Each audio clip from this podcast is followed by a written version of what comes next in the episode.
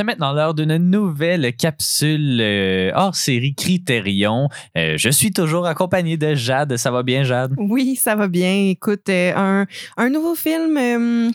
J'ai très hâte d'en parler. Un film qui, qui me tentait pas, absolument, absolument pas. Puis euh, finalement, ben, tabarouette, euh, on ressort de là avec euh, grandi d'un d'un visionnement surprenant. Donc, euh, j'ai j'ai bien hâte de plonger là-dedans. Puis toi, ça va, cher? Ben oui, ça va. Écoute, les sceptiques seront confondus. C'est ça, un peu qui arrive, ben, pas toujours avec Criterion, mais les films qui. Souvent, quand même. Là, Les films qui nous. Ben, vas-y. hein. Les films qui Ben, nous tentent pas, justement.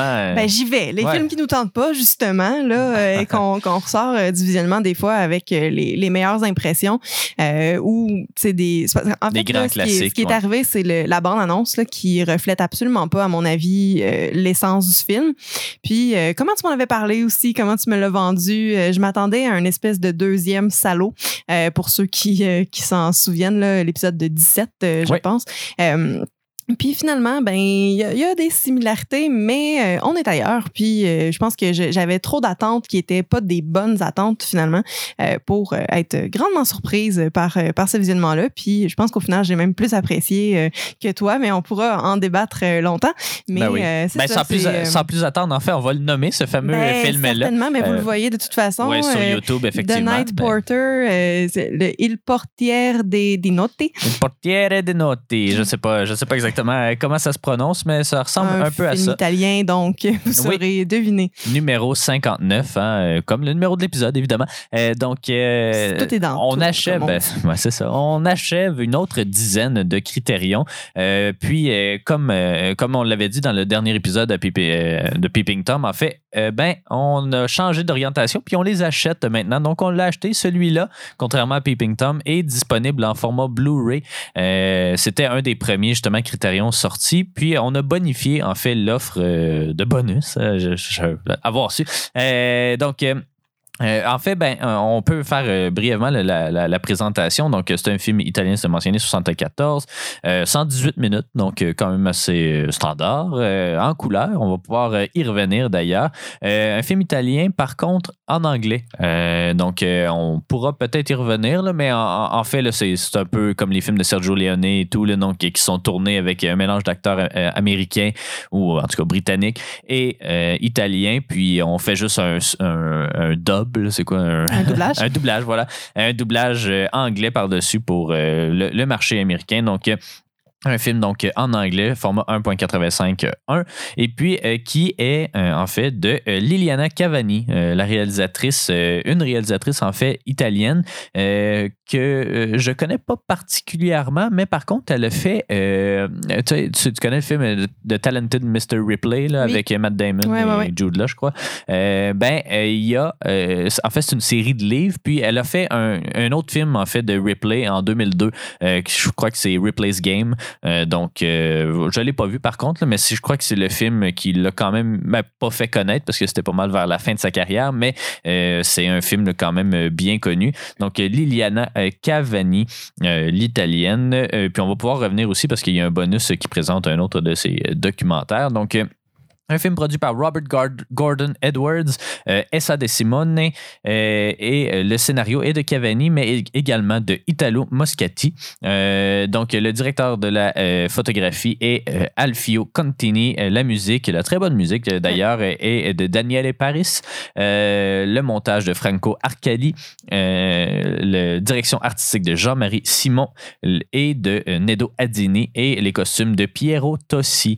Puis, la- la distribution, en fait, n'a pas de gros noms nécessairement. En fait, ben, des noms qui résonnent aujourd'hui, il y a pas mal euh, Charlotte Rampling, euh, qu'on a vu notamment dans. Oui, vas-y. Ben, j'allais dire, en fait, je sais pas si c'est là que t'allais, mais Non. euh, qui jouait euh, le, le docteur euh, Evelyn, je me rappelle pas son nom de famille, dans euh, les dernières saisons de Dexter.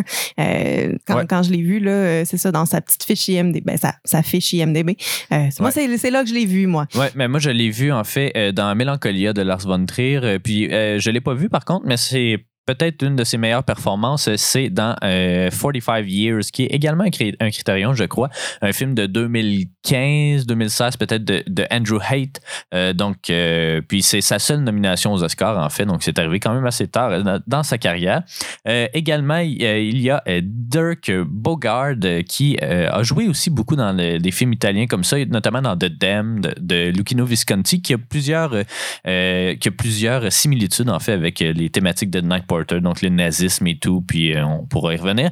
mais Dirk Bogard qui était c'est un de ses derniers films, même s'il a fait des films jusque dans les années 90. Là, il n'en a pas fait beaucoup après The Night Porter.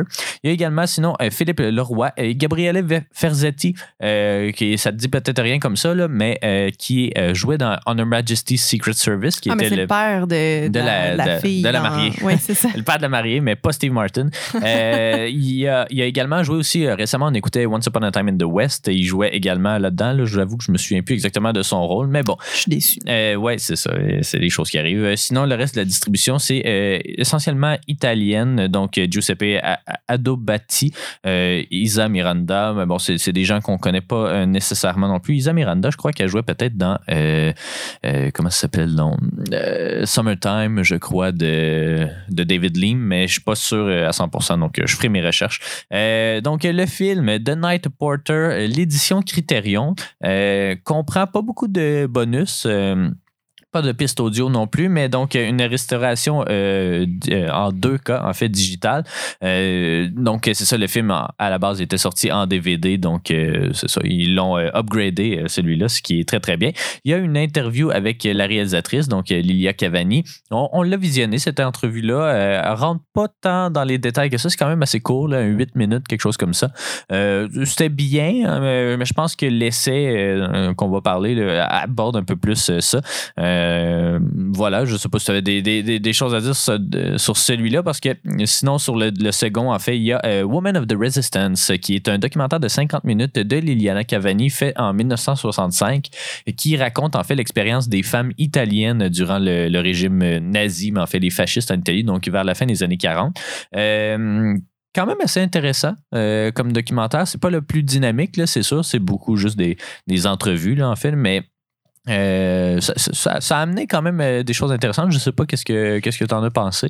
Ah ben écoute, mais c'est euh, comme comme je, je, le disais là, quand, quand on le regardait justement, c'est choquant un peu, c'est euh, c'est triste, c'est ça fait mal euh, à entendre, c'est tu sais je, trouve que le, le film parce que bon, je à mon avis, tu sais s'ils l'ont mis là-dedans, c'était pour montrer un peu ses, euh, ses intentions, son espèce d'intérêt qu'on sent qui a toujours été là de raconter l'histoire d'un point de vue d'une femme dans, dans la guerre des prisonnières aussi parce que le, le film c'est que ça dans le fond, ben c'est une, une, grande partie ça puis je trouve que le, le film est assez doux malgré ses, ses nombreuses critiques qui disent que c'est euh, un film euh, insoutenable, euh, puis tout ça, puis que c'est très violent ou peu importe, puis que c'est bon, puis il a été censuré, puis tout ça.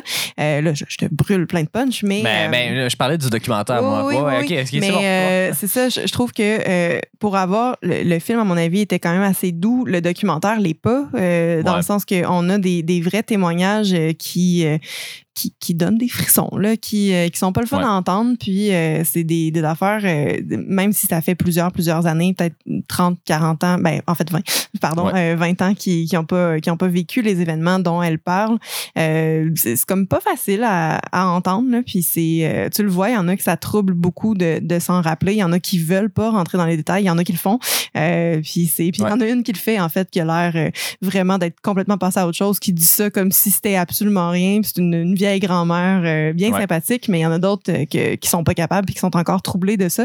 Donc, euh, troublant. ça serait ça. Ben, ça, ça, ça, nous apprend quelque chose qu'on ne connaît pas tant que ça. il y a plusieurs facettes, évidemment, la Deuxième Guerre mondiale et tout, mais le mouvement de résistance des femmes en Italie, je ne connaissais pas nécessairement parce que c'est ça, les, mouvements de résistance ont, ont su chasser les, les fascistes, les nazis vers la fin de la guerre. Puis les femmes ont été partie prenante de ça à différents niveaux, à différents échelles. Il y en a qui ont littéralement pris les armes et ont attaqué, alors qu'il euh, y en a d'autres qui étaient un peu prisonnières de guerre ou en tout cas euh, qui se faisaient torturer aussi parce que euh, Euh, il cachait de l'information, par exemple, cachait des hommes qui euh, répondaient pas à, l'effort de guerre et tout. Donc, euh, très intéressant, qui nous démontre évidemment, c'est ça, la passion ou en tout cas l'intérêt envers la Deuxième Guerre mondiale de Cavani. Cavani qui a également fait plusieurs autres courts-métrages, ben pas courts-métrages, mais documentaires sur la Deuxième Guerre mondiale pour la, télé italienne. En fait, il y en avait un autre là, qui dure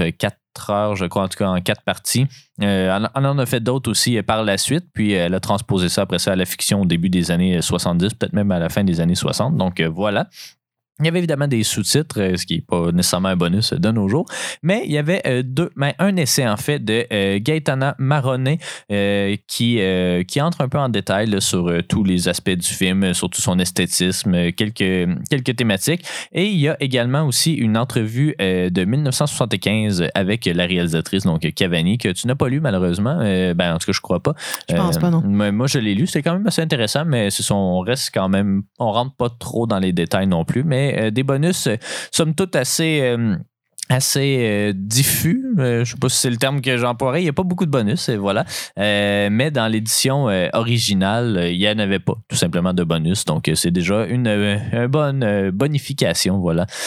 donc, The Night Porter, ça parle de quoi? Peut-être que je te ben, passerai le melon. Oui, vas-y. oui, je vais. donc, c'est ça, comme je, comme je l'ai mentionné un petit peu, on suit essentiellement Là, je sais pas si je le brûle en partant, mais euh, ah, bah une histoire euh, d'amour euh, slash séduction, jeu de pouvoir, sadomasochiste entre un ancien gardien SS et une prisonnière de camp. donc, en fait, on, on voit là, le film est construit ben, en trois actes, mais aussi en, en, deux temps. donc, on a la trame principale qui est au, présent, en fait, qui est plusieurs années après les événements du ah, camp. 1957, je crois. Ouais, ben, j'avais lu 13 ans quelque part. Ouais, c'est ça, 57 euh, puis, 43, je pense 44. Ouais, ben, c'est ça, exact. Euh, donc, c'est ça, 13 ans plus tard, euh, on retrouve les deux personnages dans un hôtel. Lui, il est portier, donc le portier de nuit, et elle est cliente. En fait, son mari est conducteur d'opéra, puis là, il y a la flûte enchantée qui passe, c'est lui qui le fait. Donc, elle, elle le suit, donc sont à Vienne, ils se voient là premier regard, on sent qu'il y a une histoire euh, chargée là, derrière euh, derrière ce regard qui est euh, qui est étrange et inquiétant et qui fait peur là, des deux côtés. Puis après, ben on a une série de flashbacks qui racontent comment ils se sont rencontrés, c'était quoi leur relation à cette époque-là aussi. Puis au présent, on, on, suit ça, donc on, on, comprend leur relation qui se dévoile dans le fond là, avec les courts courts flashbacks. Puis on revient au temps présent pour ben, premier acte, deuxième acte, on les suit renouer en fait, euh, se, re-rencontrer, se redécouvrir, reprendre là où ils avaient laissé leur euh, tumultueuse relation. Puis, euh, troisième acte, ben, en fait, en même temps que tout ça se passe, lui est en attente d'un procès pour ses crimes commis pendant la guerre, justement.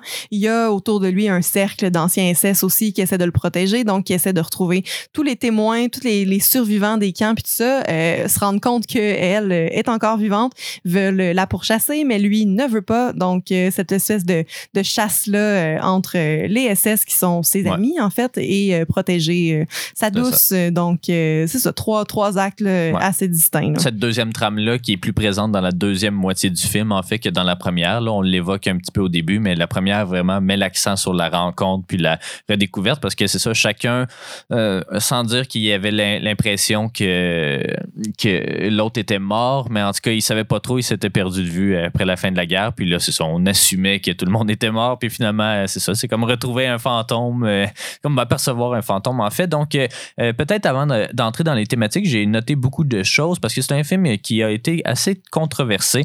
ben, controversé, oui, puis non. C'est pas salaud là on va c'est pas c'est pas à ce niveau là même ça, même s'il y a des thématiques euh, quand même mais, mais c'est que les gens il y a beaucoup de critiques, dont euh, Roger Ebert notamment, qui ont détesté le film. donc, on pourra peut-être souligner ces critiques-là, puis voir, nous, c'est quoi nos impressions, nos, réactions face à ces critiques-là. Mais peut-être juste de prime abord, un pouls général. Est-ce que tu as aimé ça, ce film-là? Écoute, je, je pense que je, l'ai dit, ma position elle, semble déjà assez claire, mais c'est un film qui m'a jeté à terre.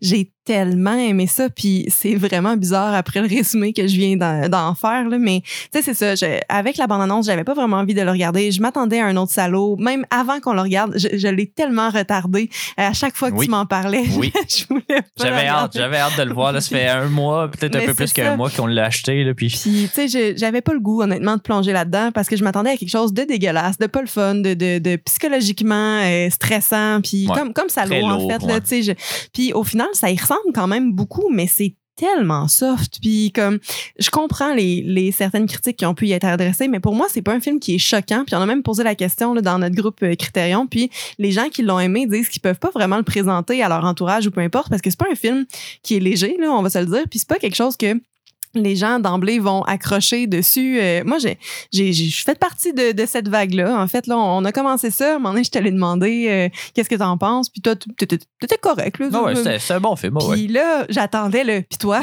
puis là, il venait pas. Mais tabarouette, j'ai, euh, j'ai vraiment été chavirée par ce film-là. J'ai trouvé ça tellement bon. Puis en fait, j'ai hâte de, de, pouvoir expliquer pourquoi. C'est des théories que j'ai euh, que j'ai pas pu euh, vraiment backer encore, là, mais euh, je pense que je tiens un, filon intéressant. Puis tu sais, c'est le genre de film que je me disais en cinéma avec euh, ma, ma prof que j'aimais tant au cégep. J'aurais vraiment aimé ça, pousser une analyse là-dessus. puis c'est ça, je, trouve qu'il y, a beaucoup de matière à, à analyser. Il y, a, il y, a, plein de thématiques super intéressantes. Puis le visuel du film est vraiment le fun aussi. Mais là, je, je vous dis ça, puis peut-être qu'il y en a qui vont être curieux, euh, mais en même temps, c'est. C'est pas, pas, super accessible comme euh, film, mais. Euh, c'est ça, c'est pas, pas un film extraordinaire qui va changer votre vie, mais moi, il m'a fait beaucoup d'effets, en fait. je, suis vraiment contente de l'avoir regardé, puis j'ai le goût de replonger dedans déjà, puis de, de, lire justement, puis de faire mes recherches là, pour, pour arriver au bout de ma piste d'analyse que je vais pouvoir dire tantôt. Là. Vous irez lire ça sur cinéhistoire.ca, ben, ciné-histoire.ca, on se plug autant qu'on peut. moi aussi, j'ai quand même bien aimé ça. Peut-être pas autant que toi, mais, mais tu sais, il y a plusieurs éléments que, que, j'apprécie particulièrement. Moi, j'aime les films un peu provocateurs, justement. Des films qui, qui, dont, le but est de choquer, mais, mais de choquer pour les bonnes raisons. Puis là, euh, on va voir avec les critiques si effectivement c'est des bonnes ou des mauvaises raisons. Euh, j'avoue que Contrairement à Peeping Tom, où, euh, là, euh, à chaque nouvelle chose que je lisais, chaque nouvelle chose que j'entendais, ça me sortait un élément d'analyse. Là, à chaque fois que je lis sur le film, je suis toujours Ah, ouais, c'est vrai que c'était de même puis que c'était maladroit. Ah, ouais, c'est vrai qu'ils font ça comme ça, puis on pourra l'adresser euh, prochainement, là, en fait. Mais c'est ça. J'aimerais ça le revoir. En fait, j'ai commencé mon, mon deuxième visionnement hier soir euh, très tard. Euh, c'est ça, je suis. Euh, je dormais, moi, pendant ce temps. Ben oui, tu dormais, mais c'était c'était quand même intéressant. Tu sais, une fois le premier choc passé, puis qu'on connaît l'histoire, tu sais, on prendre plus le temps d'analyser bon, pourquoi telle scène arrive là, puis pourquoi tel personnage. en tout cas, on comprend mieux peut-être la succession des événements. parce que malgré. c'est un film qui, qui, est assez straightforward, qui est assez clair et concis, malgré euh, les nombreux retours à l'arrière et tout, là, on pourra. Euh, ben, on pourrait peut-être commencer justement à ah ben ouais. En tout cas, ça, ça, ça, part, ça part mal un peu une thématique. Là. Je vais le garder pour plus tard, mais on pourrait parler vraiment de euh, ce, qui, ce qui a causé le plus d'émoi, disons, à sa sortie, c'est-à-dire sa nature un peu euh, érotique, pornographique, mais troublante un peu. Euh, le sadomasochisme, mais le rapprochement entre le fascisme ou les totalitarismes en général et le sadomasochisme a été fait dans plusieurs films, avant et après celui-là, notamment dans Salo aussi, évidemment. Juste l'année d'après, en plus. C'est, ça a vraiment pété mon concept euh, d'une critique, là, mais euh, oui, l'année d'après, maudit. Oui, exactement. Puis, euh, c'est ça. Qu'est-ce que tu as pensé, toi, de la nature sexuelle, disons, du film? Parce que c'est ça, c'est du sadomasochisme. C'est quand même léger, là. Il n'y a pas beaucoup de. Il y a de la nudité, là, mais c'est pas. c'est un peu accessoire, j'ai l'impression. Il y a des films beaucoup plus graphiques. Je pense à Abdelatif Keshish qui fait, qui fait beaucoup de. Justement, de la vraie pornographie quasiment, là. Puis. Euh, ici, on est plus dans le. C'est Mektoub, ça? Euh, c'est Mektoub, c'est euh, La vie d'Adèle, c'est cas tous ces trucs-là. Mais qu'est-ce que tu as pensé justement des, de, de, la partie, disons, plus sexuelle du film ou érotique ou, et tout? Parce qu'on l'a appelé vraiment un film pornographique à l'époque. Oui, mais tu sais, c'est ça. Je pense que les temps ont changé aussi. Là, la pornographie fait partie de nos vies aujourd'hui. tu sais, je comprends pourquoi il y a 50 ans, ça peut être quelque chose qui lui est adressé. Aujourd'hui, je trouve que c'est moins pertinent pertinent. Par contre, euh, tu sais, je- là, je vais être vraiment fatigante parce que je vais toujours amener à Salo pour vrai parce que c'est deux films qui se comparent vraiment bien. Ouais, ouais, ouais. Euh, puis, euh, tu sais, Salos, c'est choquant, là. Salos, c'est quatre hommes qui usent de leur pouvoir sur 18 euh, adolescents puis qui leur font faire des atrocités avec, avec plein d'affaires, là, avec, avec de la bouffe, avec des excréments, avec du sang, avec, bon, tu sais, il y a beaucoup de torture, il y a beaucoup de... Puis dans ce film-là, en fait, on n'en a pas tant que ça. Je- oui, il y a de la nudité, mais c'est pas. euh, c'est effectivement, euh, tu sais, elle est pas mal accessoire. En fait, pour montrer l'arrivée des prisonniers au camp, puis tout ça. Puis, euh, tu sais, en entrevue, euh, la réalisatrice disait il y avait plusieurs types de camps. Euh, tu sais, on, on- c'est pas un camp de douche, là. Tu sais, c'est un camp de torture, si on veut, mais encore là, honnêtement, tu sais, il y a un des prisonniers, bon, le- Lucia, qui est Charlotte Ram- Rampling, Rampling, ouais. qui, elle, s'en est bien sortie, entre guillemets, là, si, on, si on veut. Mais il y a aussi un danseur euh, qui est peut-être gay. Euh, Bon, ben voilà. Puis euh, lui aussi, il était prisonnier. Il a tellement dansé pour les SS que, au temps présent, on le voit vraiment dans cette clique-là, là, en train d'essayer de tuer Lucia parce que parce que c'est une témoin. Là. Puis on se dit, c'est sûr que c'est pas la même chose de tous les autres prisonniers, mais je trouve que, honnêtement, tu sais, j'aurais pas aimé ça être là, mais je veux dire, c'est pas si pire que ça. Là. On a déjà vu vraiment pire Ouais, ouais, comme, comme situation de prisonnier aussi. Euh, donc, euh, tu sais, le- l'espèce de, de rapport, puis là, je veux pas rentrer trop dans mes punchs, mais euh, tu sais, cette sexualité-là entre les deux, elle est, bon, c'est c'est du sadomasochisme, c'est, ben, tu sais, je, je veux Ben, pas dire, rentrer, je veux peux- pas dire dérangé, mais bon, c'est pas, pas traditionnel, disons, là. Non, non. Mais parce tu que peux là- rentrer justement dans, dans, dans la première partie du film, c'est-à-dire justement l'histoire d'amour entre les deux personnages, parce que j'imagine que c'est là que tes punchs les plus croustillants se, se trouvent. Là, mais tu peux rentrer justement dans l'analyse que, que tu as fait, puis de, de ce que tu as tiré là, vraiment de- des- personnages, de la relation bizarre. Ouais, ben en fait, ça, ça se sépare pas mal dans les dans les trois parties, mais j'ai j'ai réalisé en écrivant ma critique que euh, le film, à mon avis, est beaucoup plus une représentation des jeux de pouvoir entre les deux personnages. Puis là, il y a beaucoup de il y a beaucoup d'éléments qui montrent une évolution puis un shift de de cette position-là de pouvoir. En fait, tu sais, la, première fois qu'on la voit, elle est nue, elle est ultra vulnérable, elle est, euh, tu sais, c'est blanc, blanc, blanc. Les, les scènes dans le passé sont vraiment euh, blanches, bleues, vertes. Tu sais, ça nous ça veut nous rendre inconfortables puis malades, alors qu'au présent c'est un peu plus chaud quand même.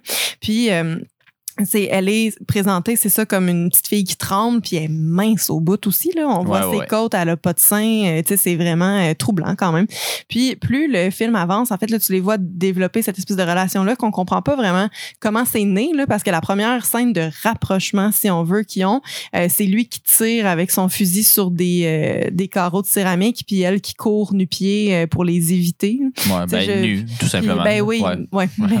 oui, c'est vrai. Mais euh, c'est ça, puis on comprend pas, on n'a pas vraiment accès au moment ultime de rapprochement, en fait, là, qui a comme fait naître cette relation-là. Mais euh, je, je trouve que euh, Lucia a vraiment beaucoup plus de pouvoir sur Max que l'inverse. Euh, puis euh, c'est quelque chose qu'on pourrait se dire, bon, c'est un syndrome de Stockholm. Est-on en amour avec son agresseur, dans le fond, ce qui est un peu le cas. Mais je serais quand même d'avis que lui est beaucoup plus attaché à elle que le contraire. Il y a plusieurs moments dans le film où il, il se confie à une autre cliente de l'hôtel qui est de, de ce cercle d'amis-là aussi. Ouais. C'est pas, trop clair, là, mais... Con- ba- baronne, comtesse, en tout cas, quelque Ben, chose de peut-être, moindrement mais, noble. euh, mais qui est ami avec les SS, Ouais. là, on comprend ça. Puis euh, il va dans sa chambre, il, il raconte euh, un, un moment de leur passé où Lucia l'a complètement charmé. Puis c'est justement la scène euh, qu'on qu'on voit dans la bande-annonce euh, qui, elle qui danse. On pourra revenir au symbole euh, ses- de, ouais. de cette scène-là. C'est super beau. En plus, c'est suspenders, elle danse, c'est des des bretelles, ouais. de, de salopette comme là, mais pas de pas, de- pas de chemise tout ça donc euh, seins nus mais qu'on voit pas euh, ses mamelons parce qu'elle a les, les bretelles puis c'est c'est vraiment beau honnêtement mais mais en contexte de bande annonce c'est pas vraiment le fun là, Ouais, mais ouais. euh, Tu te dis, ça va être ça pendant deux heures, puis ça va être lourd, là, mais finalement, c'est c'est vraiment une scène Mais- prise un peu en, dehors de son contexte. c'est une qui- scène pivot aussi parce Ouais, qu'il est en train de raconter à cette baronesse, euh, peu importe, euh, à quel point il est en amour avec avec Lucia. Puis il se met quasiment, à- ben, en fait, il se met à pleurer. il il s'écrase sur les genoux de son ami pour se confier. Il dit qu'il est vraiment en amour, que tu sais, comme. Puis là, on- il nous raconte cette scène-là en flashback comme étant le, le, point de départ, dans le fond, de ses sentiments pour elle. Puis elle, elle danse, euh, elle charme tous les SS qui sont là. Elle a un petit, un petit cap, euh, une petite casquette là, avec le, logo dessus. Euh, c'est ça, elle est nue, donc oui, peut-être un, un, peu vue comme un jouet, mais on compare beaucoup cette scène-là à Salomé, en fait. Puis aussi, là, je veux pas vous brûler trop de, de punch, mais Max lui fait un cadeau qui est le même cadeau que Salomé a reçu aussi. puis là, je comparais vraiment ça à, puis ça reste à peaufiner de mon bord, mais à un chat, en fait, qui ramène un rat à son maître, là, parce qu'il lui offre cette, cette boîte de cadeaux-là euh, qu'elle n'attendait pas du tout. Euh, il a commis des actes atroces pour la protéger deux fois dans le film. Euh, c'est ça, il a tué des gens là, qui, qui qui, était menaçant pour elle, dans le fond. Elle l'a jamais demandé. Euh, elle voit ce, cadeau horrible-là dans sa boîte, puis elle a pas beaucoup de réactions. Faudrait que je, je revoie cette scène-là. Ouais, ouais. Dans l'essai, ça disait que... Mais lui, il est vraiment plus content d'y donner que elle de le recevoir. Puis pas parce que ça la dégoûte, mais juste parce que c'est pas quelque chose qui était passé par la tête nécessairement. Ou en tout cas, c'est l'analyse que j'en fais. Puis... Euh, c'est ça, tout, au long du film, dans le fond, le, premier acte, on voit que quand ils se voient les deux, les deux sont super troublés, mais c'est vraiment plus lui qui, euh, qui capote un peu. Là. sais, elle, elle a l'option de partir avec son mari à Budapest. Euh, au début, on comprend pas pourquoi elle, elle le suit pas finalement. Puis après, on apprend qu'il y avait une relation amoureuse. Puis là, moi, c'est quand même un élément qui m'a surprise, puis qui m'a quand même plu aussi, là, parce que on comprend pas leur relation au début. Les flashbacks sont tellement courts que c'est difficile de, de tu comprends, en, fait, on comprend rapidement que euh, l'un était nazi puis l'autre était une prisonnière, mais on comprend pas si c'est la nature de, leur, euh, de leur relation, disons. là. C'est ça. Puis dans le fond, dès, dès qu'ils se voient, les deux sont, sont plus là. là mais lui, il est plus capable de faire sa job qui est essentiellement donner des clés de chambre aux gens. Puis elle est plus capable de saluer des diplomates, puis tout ça. Mais elle a l'option de quitter. Elle le fait pas. On comprend pas pourquoi. Après ça, ils, se battent un petit peu dans, dans la chambre. Euh, puis là, mon Dieu, c'est surprise totale. Là, ils se freinent à terre. Puis là, t'es comme, OK, il y a quelque chose que j'avais pas compris. Puis après, il nous explique comment justement il, il s'aime, tu sais, mais mais c'est c'est elle qui le blesse, c'est elle qui le manipule, c'est elle qui, tu sais. Euh, il lui donne des vêtements. Elle, elle a jamais rien demandé. Elle est bien. Tu sais, il y a plein de, de, petites affaires, en fait, qui montrent que c'est plutôt lui qui est euh, vulnérable dans cette relation-là, puis qu'elle a, a, tous les pouvoirs. Parce que, euh, sans, sans vous dire ce qui se passe à la fin du film, dans, dans le troisième acte, ils sont un peu captifs dans un appartement. Euh, qui est de sa faute à elle dans le fond parce que si il s'en foutait de cette fille là ben tu sais il la laisserait être, être tué dans le fond mais il la protège dans son appart.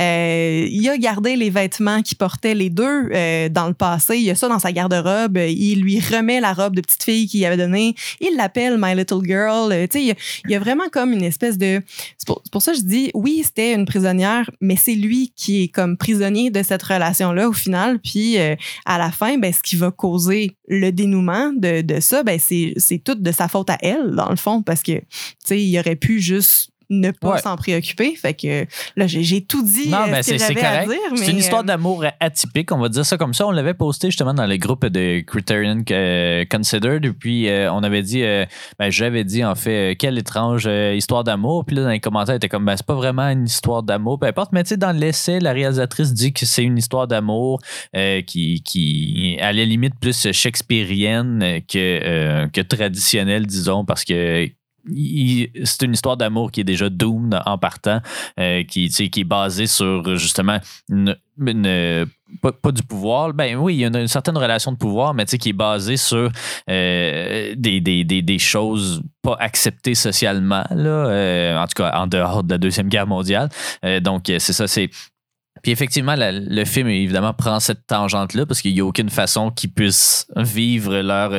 Ça a pris une situation exceptionnelle, c'est-à-dire la guerre, puis euh, des, des, une espèce de relation de pouvoir entre des dominants et des dominés pour que leur relation s'épanouisse. Puis là, ce, ce, cette société-là est un peu disparue. Donc, c'est sûr que c'est voué à l'échec. Ils peuvent pas. Pas quelque chose de viable à long terme non plus. Euh, puis c'est un peu vers là que le film s'en va. Mais ce que j'ai vraiment aimé, parce qu'on parle beaucoup du passé puis du présent, c'est que le, film joue beaucoup dans le show Don't Tell. Euh, il y a, y, a, pas, y a quand même beaucoup de dialogue, là, mais les, les, on nous explique pas trop euh, justement la nature de leur relation. On, on, construit quand même bien le suspense, puis on prend le temps vraiment euh, d'observer chacun des flashbacks. Puis je trouvais que les flashbacks étaient très habiles. Je te l'avais mentionné pendant le visionnement on sait toujours, tu sais, la palette de couleurs est similaire. Tant, euh, tu sais, d'habitude, les, trucs de flashback, c'est soit tu changes la palette de couleurs. Euh, ah, mais ils font quand même, là. C'est vraiment pas tant vert. Que ça. Ouais, mais les deux sont, sont assez verts. La palette de couleurs est, vraiment très froide. Euh, bon, il y a le changement de, de, cheveux, les cheveux longs, cheveux courts pour Charlotte Rampling. mais c'est vraiment bien imbriqué au sein de la même scène. Il va y avoir comme juste des, littéralement des flashbacks. Aujourd'hui, le flashback, c'est rendu des scènes de 20 minutes, mais là, c'est vraiment comme des flashs. Les gens parlent pas dans les flashbacks. Euh, c'est vraiment juste de l'image. Des fois, le son du présent est superposé au son euh, du passé. Bon, des fois, il y a le vrai son du passé. Euh, mais ben, je trouvais ça vraiment habile. on se détourne un peu de cette, de cette tangente-là dans la deuxième moitié du film où là, il n'y a plus vraiment de flashbacks. Oui, mais en fait, c'est parce que la première établit vraiment leur relation. Donc, c'est important de nous en montrer le plus possible. Puis surtout qu'on comprend pas vraiment. Puis la, la deuxième, c'est c'est plus, ben là, ils se sont retrouvés. fait que c'est plus nécessaire d'y aller tant que ça. Non, effectivement. Puis euh, ce que j'ai aimé aussi, euh, c'est que euh, on n'établit jamais vraiment, tu sais, d'habitude, dans les films de Deuxième Guerre mondiale, c'est toujours le nazi avec la juive ou des trucs comme ça. Là, c'est jamais mentionné que c'est une juive ou non. En fait, la réalisatrice a dit que ben, c'était pas une juive. elle a dit que c'était peut-être plus une, fille de socialiste, donc évidemment des gens qui sont opposés au parti. donc, d'amener ce point de vue-là, surtout aussi tôt, entre guillemets, après la, fin de la Deuxième Guerre mondiale, 30 ans, c'est quand même euh, beaucoup de temps, mais euh, il n'y avait pas tant de films sur la Deuxième Guerre mondiale à ce moment-là. Aujourd'hui, ça pullule quand même assez, euh, assez, assez. Euh, mais mais, mais c'est ça, de, de, ne pas avoir mis un personnage juif euh, ou juive. Euh, j'ai trouvé ça quand même assez bien parce que ça amène un autre discours aussi. Il n'y a pas juste, oui, il y a eu 5-6 millions de morts des juifs, mais il y a aussi eu 5-6 millions de morts de dissidents, des gens qui étaient tout simplement le contre le parti, autant des gens justement qui étaient pure laine ou en tout cas des, des, des gens qui s'opposaient tout simplement à ça. Beaucoup d'Allemands aussi également, mais bon, ça se passe en Italie, même ça se passe en Hongrie en fait. donc, euh, J'aimais aussi que c'est ça, on nous laisse un peu construire la psyché des personnages. On nous impose jamais trop euh, ça. Il y a beaucoup de non-dits. Oui, on a accès au passé, mais on sait jamais trop qui sont ces personnages-là avant la Deuxième Guerre mondiale. On sait même pas trop c'est quoi leur rôle au sein de la Deuxième Guerre mondiale. On comprend que c'est un officier, mais qu'est-ce qu'il fait, on ne sait pas trop. Euh, même chose, euh, le fils de socialiste, oui, parce que la réalisatrice le dit, mais dans les faits, c'est ah non, mentionné. Jamais adressé, ben, je pense que c'est mentionné une fois, mais ça passe un peu dans le bas. Euh, mais c'est ça, c'est vraiment le show don't tell. Puis ça, j'ai quand même euh, vraiment aimé ça qu'on n'essaie pas de nous imposer. mais euh. ben, tu dis show ou euh, here, là, comme ouais, dans aussi, il, y a, le, moment où on apprent qu'il a tué, que Max a tué Mario, je pense. c'est tellement pas clair, tu sais. Puis c'est ils s'en vont pêcher, ils sortent deux cannes à pêche, puis après ça, on apprend. Mais non, c'est ça. En fait, on le voit revenir en taxi avec une canne à pêche, puis ah, se mettre à pleurer dans son appart en entendant Mario faire comme Qu'est-ce que tu fais? Puis tu sais, de, le lancer dans l'eau finalement ou de le tirer, je me rappelle pas exactement. Mais euh, là, on, comprend qu'il vient de tuer euh, le SS qui euh, qui avait identifié Lucia dans le fond, puis qui était le, pire danger pour elle là, finalement. Puis d'ailleurs, tout, tout le groupe de SS plus loin dans le film dit qu'ils sont très au courant puis qu'ils feront rien avec cette information-là. Puis c'est quand même vraiment troublant aussi là, de, de, voir que ses amis savent qu'il a tué plein de gens pour la protéger puis qu'ils font juste s'en foutre un peu. Mais puis même chose dans le show Don't Tell j'ai aimé. L'interprétation est pas très, très, euh, est très statique, j'ai l'impression. Là, euh, Charlotte Rampling, ça n'a pas beaucoup d'expression. ou euh, Même chose, ben, Dick Bogard, oui, peut-être un peu plus. Il me faisait penser en fait à Joe Lotruglio, l'acteur comique aujourd'hui, un petit homme avec un visage, pas enfantin, mais tu sais il a l'air gentil, mais en fait, il joue une pure racaille. Il joue un nazi. Donc, euh, j'ai quand même vraiment aimé leurs interprétations. J'ai beaucoup aimé l'esthétique euh, du film, l'esthétisme du film. Des couleurs froides, on l'a mentionné, beaucoup de vert, beaucoup de bleu, euh, gris, blanc et, tout. Mais aussi beaucoup de, Dutch angle. Donc, des plans qui sont faits pour être pour qu'on soit inconfortable. Il y a aussi beaucoup d'influence à l'expressionnisme allemand, qui, on le sait, était le style, disons, de prédilection des Allemands, des nazis à l'époque aussi. Euh, il n'y a pas tant de jeux d'ombre, mais tu sais, des, décors, beaucoup de contre-plongées, beaucoup de, décors plus grands que nature, des plans de vue, disons, du, du plafond, mais d'un plafond de 20 pieds de haut où tu vois la, scène euh, du, dessus. Euh, la scène de danse aussi est quasiment tirée d'expressionnisme allemand. C'est un peu bizarre, c'est un peu. on ben, dirait que c'était sorti de. Les sont nus avec des masques. Là. Ouais, ça sortait de Eyes White Shut. Là. On comprenait pas trop ce qui se passait. Mais j'ajouterais aussi dans, dans, les recherches, dans, dans l'essai, en fait, là, qui parlait qu'il il y avait clairement des influences artistiques de, de tableaux. Là, dans le fond, on, mentionnait Klimt sur les positions des corps, puis tout ça. Puis le, le, que tout le monde connaît, euh, tu sais, qu'on voit justement les deux personnes un peu recroquevillées, puis tout ça avec des longues robes, euh, tout en, doré. Là. Mais c'est un peu ça dans le film aussi. Il y a beaucoup de positions un peu étranges. tout est stagé, tout est. Puis ça, ça a été une critique. En fait, on n'entrera pas tout de suite dans les critiques, mais euh, c'est le fait que les, les acteurs jouent pas tant des personnages, mais plus des costumes. Euh, je sais pas comment le dire, mais tu sais, c'est ça. Ils, ils sont jamais on rentre jamais justement dans la psyché des personnages. Ils sont plus là pour représenter un concept ou quelque chose comme ça. Euh, puis euh, je trouvais ça quand même intéressant, même si je partage pas nécessairement euh, tout ça. D'autres choses aussi, ben, ben peut-être qu'on pourrait continuer un peu sur l'aspect érotique, disons, ou le sadomasochisme, parce que euh, dans des essais que, que j'ai lus, euh, euh, c'est pas anodin là, de rapprocher justement les totalitarismes au sadomasochisme et tout. Puis là, il, réfléchissait sur pourquoi est-ce que c'était comme ça, pourquoi est-ce qu'on associe, puis qu'on prend pour acquis que, ben oui, ça fait du sens que ces gens-là adoptent ces pratiques-là. Puis c'est quand même très intéressant, tu sais, je lisais que d'une certaine façon, le sadomasochisme, c'est un peu comme une performance théâtrale parce que au, final, c'est de, de rationaliser l'expérience sexuelle, de, de, la stager en, quelque sorte. Euh, puis ce qui était un peu le principe, par exemple, des régimes nazis, mais des, des, des régimes populaires, euh, c'est de justement d'adhérer à une certaine philosophie, à quelque chose qui est comme un peu déconnecté, euh, mais qui est très rationalisé. Euh, puis, euh, même chose aussi, tu ils, font le rapprochement parce que quand tu es nazi ou peu importe, quand tu es totalitaire, tu es comme, surtout des, mouvements violents, par exemple, ben, tu as toujours besoin de ta dose supplémentaire de violence ou de, choses non traditionnelles, de l'espèce de free-for-all ou de liberté qui vient avec ça. puis, il mentionnait là, que c'est ça, puis l'ultime fantasme en théorie du sadomasochisme c'est la mort, mais tu veux pas nécessairement l'atteindre, mais tu veux t'en approcher le plus près possible, euh, la douleur, des trucs comme ça. Donc, il y a plusieurs films, c'est ça, qui, font ce rapprochement-là euh, entre les deux, mais c'est ça, c'est de la violence rationnelle, en fait, du sadomasochisme, une espèce de, rituel, de, de, pacte que tu fais avec le partenaire, puis que tu t'entends d'aller jusque-là, mais sans franchir telle limite ou peu, peu importe. Donc, une espèce de système contrôlé, un peu comme le nazi ou n'importe quelle idéologie en théorie là, qui va comme mettre les balises d'un système. Donc, il y avait ça que je trouvais intéressant dans le film. Tu sais, par exemple, euh, Charlotte Rampling, euh, à un moment donné, euh, fait fracasse une bouteille de verre à terre. Puis là, Dirk Bogard, il marche dessus. Puis là, il saigne des pieds, évidemment. mais tu sais, ça fait partie de ce rituel-là, de cette violence rationnelle-là. Puis c'est des thématiques que, que j'appréciais vraiment beaucoup. Même chose aussi avec le, Il y avait un petit peu de voyeurisme. Je voyais encore des parallèles avec Peeping Tom à ce niveau-là. Là, parce que leur première rencontre, en fait, se fait devant une caméra. Parce que c'est lui avec sa caméra des, euh, de, 1940 qui les filme les prisonniers de guerre et puis euh, qui la filme elle en, particulier. Donc, euh, ça, c'était quand même assez fascinant.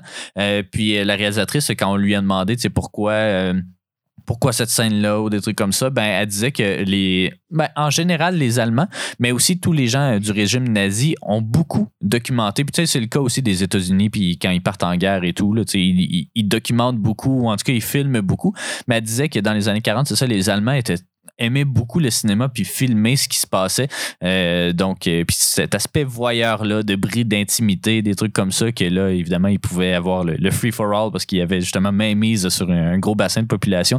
C'était, en tout cas, cet aspect-là du voyeurisme qu'on a expliqué euh, puis qu'on a décortiqué un petit peu dans Peeping Tom dans notre dernière capsule, ben, je l'ai retrouvé un petit peu à plusieurs niveaux dans, dans, le film. Mais voyeurisme, mais aussi regard, tout simplement. Là, au début, là, avant, en fait, qu'ils se retrouvent vraiment, qu'on comprend pas encore la nature de leur relation, puis on sait qu'il y a une grande tension. On pense qu'elle est en danger, euh, puis c'est ce qu'on ressent tout le temps, mais il y a beaucoup de moments où ils font juste se regarder, euh, puis c'est lourd de sous-entendus, mais qu'on sait pas qu'est-ce qui se passe.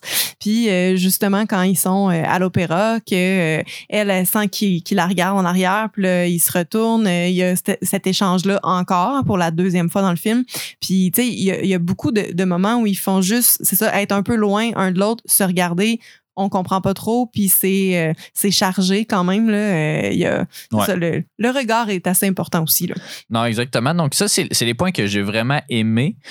Par contre, ben, il n'y a, il y a pas- il y a rien que j'ai tant détesté, mais c'est quand je me suis Mais toi, mis à parce que t'as lire. lu, c'est ça. C'est ça, quand je me- mais c'est correct parce que j'aime ça avoir des points de vue différents. Puis il y en a euh, auxquels j'adhère, il y en a que non, euh, je trouve pas nécessairement. Mais euh, je me suis mis à lire un peu. Puis là, je vais te dire euh, peut-être un peu en rafale les, les principales critiques qu'on fait. Puis c'est pas tant au niveau de l'érotisme ou de, de- de- du fait que ce soit euh, troubling, donc traumatisant, peu importe.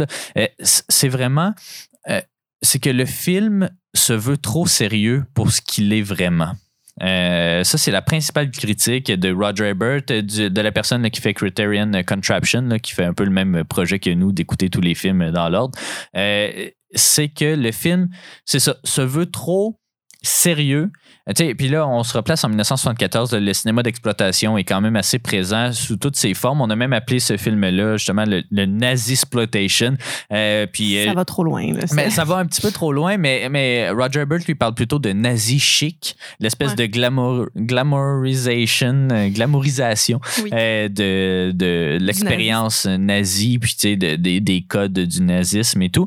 Euh, puis, puis là, je vais présenter certains points, puis tu pourras me dire euh, ce que tu en penses justement, parce que Ouais. un, un des principaux euh, points, c'est vraiment cette espèce de toute l'autre trame euh, qui concerne justement le tribunal et le groupe d'anciens nazis, disons. Donc, euh, ça, c'est c'est comme cinq ou six personnes, je crois. Il y a le danseur de ballet, il y a l'espèce de professeur, il y a le, le chef de ce groupe-là, là, qui est Gabriele Ferzetti. Mais il y a euh, surtout Klaus, euh, qui est Philippe Leroy, euh, qui, est, qui est là avec son trench coat, son impair euh, sorti tout droit de, de l'Allemagne des années 40, avec son monocle, qui est un- qui est très caricatural. Euh, puis là, euh, dans Criterion Con- Contraption, justement, il sort beaucoup euh, d'indices. Puis là, il était comme, ah, euh, bon, imaginez-vous, là, ce serait qui, disons, l'antagoniste principal de ce film-là? là? Pensez-y bien, c'est un nazi, nana. Puis, tu sais, évidemment qu'il était avec un monocle, évidemment qu'il était avec son impair, son petit chapeau. Puis là, il mentionne, tu sais, ah, je suis allé aux archives voler des, des trucs. Puis là, ils sont comme, mais voir qu'il aurait laissé quelqu'un d'aussi bizarre que lui rentrer puis qui voir qu'il peut avoir accès à ces informations là tu sais à Vienne euh, surtout là qui était pas euh, qui était pas dans l'Union soviétique qui était euh, en tout cas il y avait cet, aspect là il y avait beaucoup euh, ben, ben, justement il y avait ça. Il y a, aussi Burt là, le fameux danseur qui quand il danse pas en, en sous-vêtements ou peu importe il est comme habi- habillé comme le comte Dracula l'espèce de froufrou avec le gros collet. Puis il a même fait un arrêt sur image, la, personne dont je parle. Euh, puis il y, a, son petit euh, collet, puis c'est incrusté B euh, pour. Euh, puis là, ça, y rappelait justement l'espèce de Blood for Dracula ou quelque chose comme ça. Mais tu sais, n'importe qui, ou même Bella Lugosi, qui, tu sais, il ressemble vraiment à un vampire. Puis là, je pense que tu es d'accord avec moi qu'il ressemble à un vampire, mais Oui, oui, oui. Ben, il, y a ça. il ressemble aussi à, à Grou. Là. ouais, il, ressemble à Jared Leto. De, de- de gros, ouais, vraiment. Mais un, un gros nez euh, corbeau, là. Ouais. Puis oui, je, je suis d'accord. Puis même, je suis d'accord avec le- le- les costumes qui sont peut-être un peu trop stéréotypés, les, les personnages, les situations qui n'ont pas beaucoup de sens. Mais je suis quand même d'avis que c'est pas vraiment ça qui est important dans le film et plus la psychologie des deux personnages principaux parce que tout le reste devient accessoire. Euh, Ouais, mais, mais par contre, c'est ça, c'est qu'ils mettent beaucoup trop l'accent sur cette partie-là parce que oui, évidemment, ça, ça fait partie de. Il faut la protéger et tout, mais justement, la, la- le, deux, le troisième acte, disons, du film, c'est là où ils sont, ils font une espèce de retraite fermée dans l'appart parce que s'ils sortent, ils vont se faire tuer et tout. Euh, puis ça aussi, ça a été beaucoup ridiculisé au sens où, comme, pourquoi est-ce qu'ils font juste pas rentrer dans l'appart puis les tuer? S'ils veulent vraiment les tuer, il n'y a rien qui les empêche. Il n'y a pas. sais, Ben, je pense que c'est peut-être juste pour les amener à leur perte, en fait, parce qu'ils n'ont plus de nourriture, ils veulent, euh, eux autres, Ouais. ils veulent pas sortir, euh, ils essaient de soudoyer sa voisine qui l'aime absolument pas. Là, ouais, mais euh, ils, ils disent, Ouais, c'est quoi les motivations de, des, des méchants? C'est quoi leur objectif? Juste pour voir euh, jusqu'à à quel point ils sont prêts à aller, puis peut-être les faire souffrir aussi un peu, parce que rentrer puis faire la job, ça, ça va vite, là. Tu sais, Ouais, mais c'est ça, mais, mais, mais même c'est quoi leur avantage à tuer euh, Max aussi? Euh, Max ben, veut protéger. Du, du parti. Ouais, mais il trahit rien. Mais tu sais, c'est ça. Il y a plusieurs éléments comme ça qui, qui, sont soulevés. Puis là, que je me dis, oui. Puis ça, je me suis, je me suis questionné aussi euh, quand on a regardé le film. Je me suis dit, tu sais, pourquoi ils, font ça? Là, pourquoi est-ce qu'ils font juste pas arriver puis les tuer? Donc, ça, ça m'avait pas tant marqué que ça, mais plus j'en lis des éléments, puis plus. puis, puis ça continue aussi dans le fait que le film se prend pas au sérieux, c'est qu'il y a plusieurs. Euh, euh, comment tu pas anachronisme, mais en tout cas des, des, des, choses qui sont pas vraies. Tu sais, par exemple, il mentionne les archives euh, nationales ou peu importe où ils sont allés chercher de, la documentation. Ces archives-là n'étaient pas à Vienne, ils étaient à Amsterdam. il mentionne que c'est ça, le, groupe faisait rouler, disons, un camp de travail ou un camp de concentration en Hongrie quand il n'y en a jamais eu. donc, il y a plusieurs incohérences historiques qui font en sorte que c'est dur de prendre le film au sérieux. il y a évidemment là tout est, tout ben, c'est surtout en fait toute cette partie-là, euh, l'histoire d'amour. Puis même encore là, il y en a plusieurs là, qui disent bon, c'est ça, c'est pas des vrais personnages. On rentre, euh, on, ben, comprend jamais pourquoi ils sont comme ça. Je suis d'avis qu'ils sont plus des des, euh, des ben, je, là j'ai comme perdu mon mot, mais des, des concepts psychologiques en fait. je, l'ai assez assez abordé là, mais je je trouve pas effectivement parce qu'on n'a pas tant de développement. On a juste ce qui sont à l'intérieur de cette relation-là, puis pas ce qui sont en dehors d'eux. puis cette relation-là qui va les mener un peu à, leur perte, à une mauvaise fin.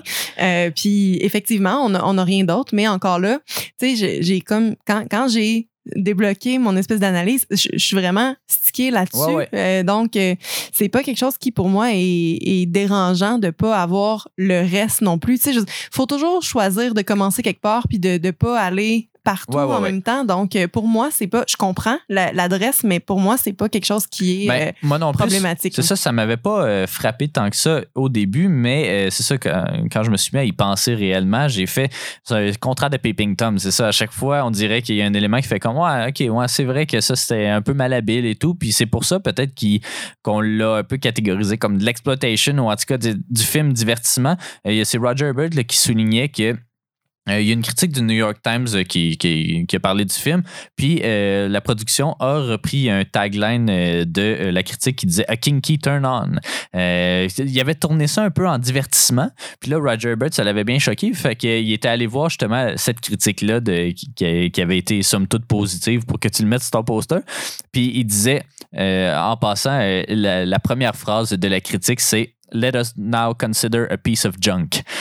Donc, ah, c'est pas la critique dont le, le, gars sur Criterion parlait, justement. Euh, euh? C'est possible, ouais. Euh, non, non, ça, c'est The Guardian. C'était un peu plus. ouais, il se demandait si c'était de la pornographie ou, non, le film. Mais, mais c'est ça, c'est. ce qui semble sortir vraiment, c'est que oui, l'idée de base est super bonne, mais l'exécution est très mauvaise, très maladroite parce que c'est ça, tout est caricatural. On dirait que les choses arrivent parce qu'il faut que ça arrive pour le bien de l'histoire. Euh, il y en a plusieurs là, qui mentionnent la première rencontre, justement. ils se rencontrent premièrement de tous les hôtels à Vienne.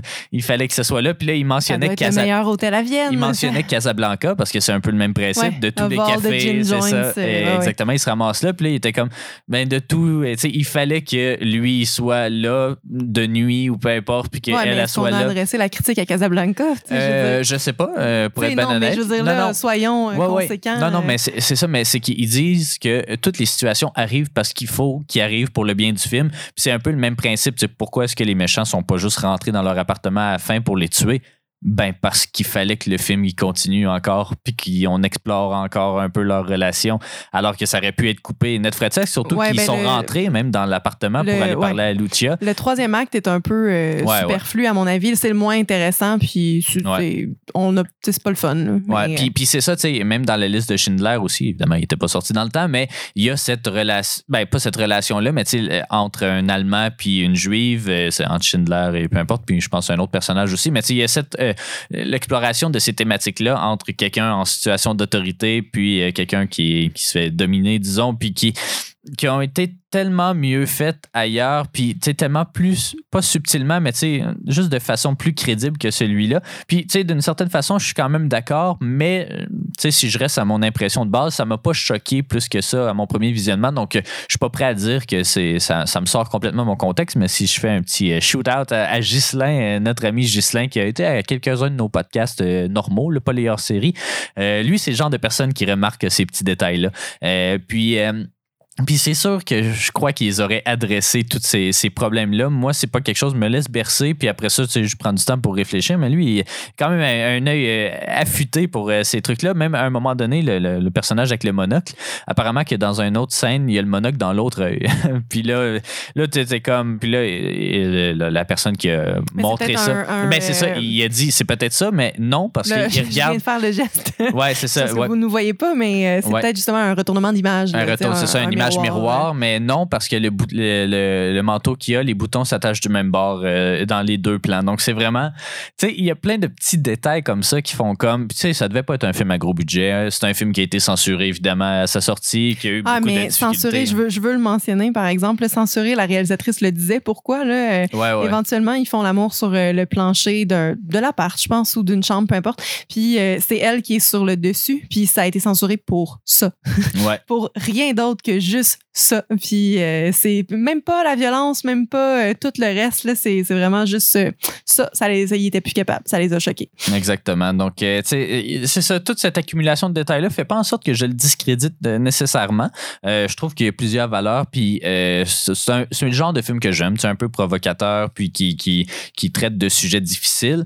moi, j'ai vraiment aimé. Tu sais, c'est ça. J'aime ça pouvoir me faire l'idée de qui sont ces personnages-là, puis qu'on nous impose pas justement une façon de penser. OK, cette personnage, ce personnage-là est archétypal, il va faire, il va agir comme ça parce que c'est comme ça qu'il faut qu'il agisse. Ici, je trouve que la relation amoureuse est vraiment intéressante à suivre, mais tout ce qui l'entoure est très ordinaire. Ben, pas, pas ordinaire, mais tu sais, c'est c'est à la limite superflu. Là. Tu sais, je, m'en fous du procès. Là. Puis euh, d'ailleurs, je comprends pas pourquoi. Euh, ben, je sais pas exactement comment ça se passait dans le temps, mais tu sais, un procès 13 ans après euh, la guerre, me semble que ça se fait. Me semble Nuremberg, ça s'est fait assez tôt après. Mais ça, dépend. Je pense s'ils les retrouvent pas, tu sais, ils donnent avoir encore là, qui sont cherchés. Puis, ben, ils sont sûrement morts. Non, mais, j'avais déjà lu ça il y a quelques années. Là, un monsieur de 97 ans, comme, qui venait de se faire inculper. Tu sais, je veux dire, C'est Nuremberg, c'est 1945 à 1946. Donc, euh, il y a peut-être eu d'autres vagues après d'accusations ou des trucs comme ça, mais c'est beaucoup, euh, ça s'est fait beaucoup après la guerre, alors que là, c'est 13 ans après, il y a l'espèce de procès. Puis en tout cas, c'est un peu bizarre. Puis moi, j'ai pas adhéré tant que ça à cette partie-là du film, mais tout l'aspect justement de relation, de pouvoir. Puis comme tu dis, le, retournement de, des forces, des pouvoirs était quand même très intéressant à suivre. C'est un film, somme toute, féministe, j'ose pas trop aller là, mais euh, si on se fie à son euh, documentaire euh, d'avant, Women of the Resistance, que de faire un film sur l'expérience des femmes dans la Deuxième Guerre mondiale, en 1965, euh, c'est quand même assez novateur que ce soit une femme en plus qui ait réalisé ce film-là. C'était un peu en fait la Agnès Varda euh, de l'Italie parce que euh, c'était la seule femme dans l'école de cinéma à, son temps. Elle a gradué en 1962. donc c'est ça, c'est un peu une précurseur. Elle a pavé la voie pour d'autres réalisatrices italiennes. mais c'est ça, c'est un film. Puis justement, si cette théorie-là est avérée, ce retournement de force-là, puis que c'est l'homme qui est un peu pas dépendant, mais soumis euh, au pouvoir euh, de, de, Lucia, ben, c'est clairement un film féministe, euh, surtout en 1974 de même, que de, que de, que de faire ce faux, faux syndrome de Stockholm-là. C'est quand même ben, intéressant. Je, je, vais faire un rapprochement peut-être douteux, mais c'est un peu comme Game of Thrones, dans le sens où les, les vraies personnes qui qui gagnent, qui, euh, qui réussissent. C'est aussi les femmes. Puis, euh, il y a cette merveilleuse scène où euh, il y a une table de femmes qui parlent de politique, puis d'attaque, de, puis de plans de guerre, puis tout ça, qu'on n'a jamais vu ça ailleurs nécessairement. Puis, c'est une, une dame avec qui je travaillais qui m'avait fait remarquer ça, justement, que c'est les femmes qui ont, qui ont tout dans, dans cette série-là. Puis, c'est un peu le même principe à différentes échelles. Là, mais, c'est ça. Puis, en fait, Lucia, c'est pas mal ben, c'est une des deux femmes qu'on suit. L'autre, c'est la baronesse, comtesse, peu importe, Ouais. euh, qui, elle, euh, mon Dieu, veut du sexe et en a là, euh, dans les employés de l'hôtel. Donc, Ouais, même, ça faisait très salaud, là. Ouais. OK, là, telle personne veut du sexe, ben, c'est un prostitué mâle, essentiellement, là, même si on ne l'appelle pas prostituée, mais ouais, c'est à peu près ça. Mais non, un film très intéressant, très. je, ben, je, je peux pas dire polarisant, là, mais tu sais, qui, qui, qui fait réfléchir puis qui va soit vous plaire, soit Mais vraiment pas, là, je qui fait réfléchir si on veut le faire, tu sais, je Ouais, pense, ouais, parce que si, si Ça on peut, voit peut, rien dedans, il y, y aura rien, puis c'est tout, tu sais, je veux dire. Mais dans la que- première moitié, tu sais, cette construction-là, cette tension-là, euh, l'expectative de savoir OK, comment, pourquoi ces gens-là se connaissent, surtout si vous ne connaissez pas le résumé, euh, c'est quand même assez intéressant. C'est bien monté, c'est bien amené, mais c'est par la suite là, que ça devient un peu euh, boiteux par moment. Euh, mais euh, somme toute, une très bonne expérience. Puis moi, j'irais en fait avec ma note déjà. Donc, ce serait un 7 sur 10. Euh, vraiment, c'est un film. J'ai j'ai peut-être encore besoin de temps ou d'autres visionnements pour pleinement, disons, l'apprécier ou le déprécier. Euh, mais euh, m'a fait moins réfléchir que d'autres films euh, sur le sujet, mais euh, j'ai quand même vraiment aimé la thématique, j'ai vraiment aimé la, la construction, euh, puis cette relation atypique-là. Donc, moi, ce sera un 7. Écoute, moi, j'hésite encore. Là. Je pense que je, je vais y aller avec un, un 8 pour les, pour les livres, mais j'hésite honnêtement entre 8 et 9. Euh, tu sais, si je suis capable justement de, de trouver de l'information, de backer ma théorie, de voir. Ben, tu peux être Mais la première à y que- penser aussi. Mais on là. dirait qu'il n'y en a pas. Mais en fait, on- quand on a posé la question sur Critérion, il y, a, euh, il y a une autre personne qui disait la même chose que moi essentiellement. Donc, je me dis, OK, ça existe quelque part, je suis pas toute seule à l'avoir vu, mais j'aimerais vraiment ça trouver quelque chose qui a, été fait euh, au moins un peu là, dans, dans des critiques. Mais euh, sinon, ben oui, je serais. la première à, y penser, mais c'est ça, j'hésite entre 8 et 9. Je trouve que c'est un film qui a, qui a beaucoup de, de pistes d'analyse, puis c'est ça, ça m'a donné le goût vraiment là, de, de faire un- une analyse comme au, comme au, au cégep, là, Ouais, vraiment de, de pousser puis de faire une analyse psychanalytique de ce film-là, euh, puis de, de voir le lien avec les couleurs aussi, là, puis les angles de caméra, puis tout ça, le, le passé, le présent. Il y, a- il y a tellement de choses qu'on peut lier, Ouais. je pense. Puis euh, c'est vraiment quelque chose que j'ai euh, beaucoup apprécié, euh, plus que je pensais, puis plus que toi, manifestement. Ben oui. aussi. Ben, que, ben oui, mais tu sais, c'est ça, j'ai quand même bien aimé. Et puis, tu sais, c'est sûr que c'est pas le film le plus connu. C'est peut-être pour ça qu'il n'y a pas eu des centaines d'essais non plus publiés sur le. Pardon, sur, euh, je suis en train de digérer. Euh, sur, euh, le, sur le film, justement, là, tu sais, c'est pas Seven Samurai où là, tu sais, quasiment toutes les facettes du film ont été explorées. Donc, c'est peut-être pour ça qu'il n'y a pas encore ta théorie, mais un jour, ce sera toi. Mais en fait, on va inviter nos auditeurs et auditrices à, à- à aller lire ta critique sur notre site web. Ben oui, je me replogue une deuxième fois, sans vergogne, ciné, tradu- traduction. Voyons. Trait d'union histoire.ca. Voilà.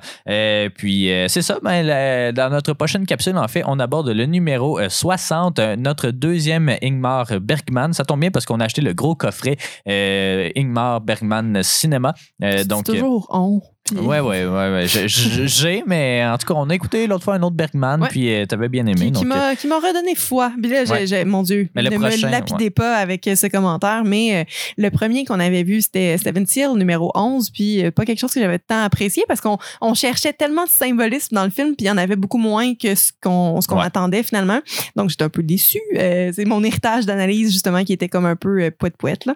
Mais le, le deuxième qu'on a regardé, qui était One Night in Summer, One Summer Night, Euh, quelque chose de même. ouais, euh, Kisses ouais. on a Summer Night ou en tout cas, quelque chose comme ça. Là, euh, je m'en souviens même plus. mais, Smiles, euh, Smiles of a Summer Night. of a Summer Night, qui est euh, plus un espèce de vaudeville, euh, jeu de- d'identité Ouais. de personnage. Une euh, pièce de théâtre. comme ouais. euh, ben c'est ça un héritage vraiment théâtral qui était comme plein de personnages puis des la meilleure comédie romantique de son année euh, puis tout ça mais qui était sympathique donc ça m'a redonné un peu confiance là, pour les pour les prochains Puis c'est quoi le euh, prochain qu'on va écouter? c'est euh, Automne Sonata Ouais, Autumn Sonata. Donc, euh, la, la, pro- la première, et seule, première et seule collaboration entre les deux Bergman du cinéma, donc Ingrid et Ingmar.